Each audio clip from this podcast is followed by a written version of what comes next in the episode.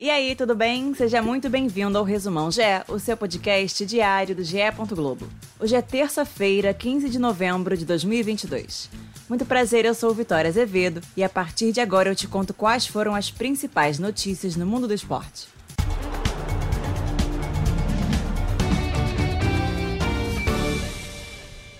O técnico Cuca está fora do comando do Atlético Mineiro. Em comum acordo, o treinador não terá o contrato renovado para 2023 e encerra o trabalho com a sétima colocação no Campeonato Brasileiro, o que garante a vaga para a pré-Libertadores. Em sua terceira passagem pelo time, Cuca teve 21 jogos com 7 vitórias, 7 empates e 7 derrotas. Ele assumiu a equipe na primeira rodada do retorno contra o Internacional quando o Galo estava em quarto lugar. Logo na sequência, foi eliminado pelo Palmeiras na Libertadores. O treinador que foi campeão brasileiro da Copa do Brasil e da Libertadores pelo Atlético não conseguiu melhorar o rendimento do time no retorno do Brasileirão. Para a próxima temporada, o Galo deve priorizar técnicos com experiência no futebol brasileiro. Pedro Raul não vai permanecer no elenco do Goiás. O atacante de 26 anos, que foi um dos destaques do futebol brasileiro na temporada, anunciou a despedida em suas redes sociais. Ele foi vice-artilheiro do Brasileirão com 19 gols marcados, 7 gols atrás de Cano do Fluminense. Pedro Raul marcou quase metade dos 40 gols do Verdão na Série A e foi fundamental para que o time goiano terminasse a temporada na 13ª colocação, longe da zona de rebaixamento. No total, o atacante marcou 26 gols no ano. Durante a temporada, ele despertou o interesse de clubes internacionais, mas a concorrência interna aumentou durante o Campeonato Brasileiro. Um dos clubes que já demonstraram interesse é o Vasco, que subiu recentemente para a primeira divisão. Além de Pedro Raul, o Goiás também já perdeu o técnico Jair Ventura, que se despediu do time depois do jogo contra o São Paulo no último domingo.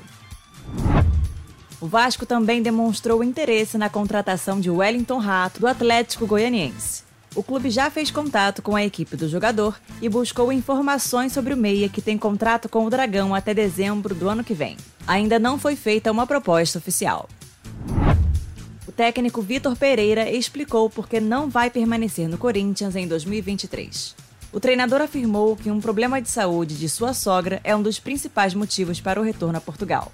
Vitor Pereira deixa o Corinthians após 64 jogos, com 26 vitórias, 21 empates e 17 derrotas.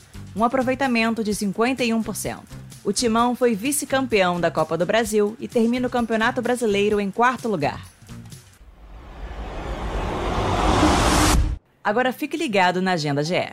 Os horários aqui são de Brasília.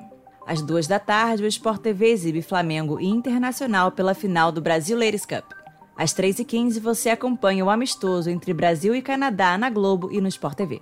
Às 7 da noite, o Sport TV 2 transmite Fluminense e Sesc Flamengo pela Superliga Feminina. Você já ouviu os novos podcasts do GE? O Partiu Qatar traz histórias, curiosidades e o caminho de cada seleção rumo à Copa do Mundo. Toda quarta e sexta uma seleção diferente, como num álbum de figurinhas, até completar as 32. E o É Campeão mostra a trajetória do título de grandes clubes brasileiros que fazem aniversário redondo neste ano de 2022.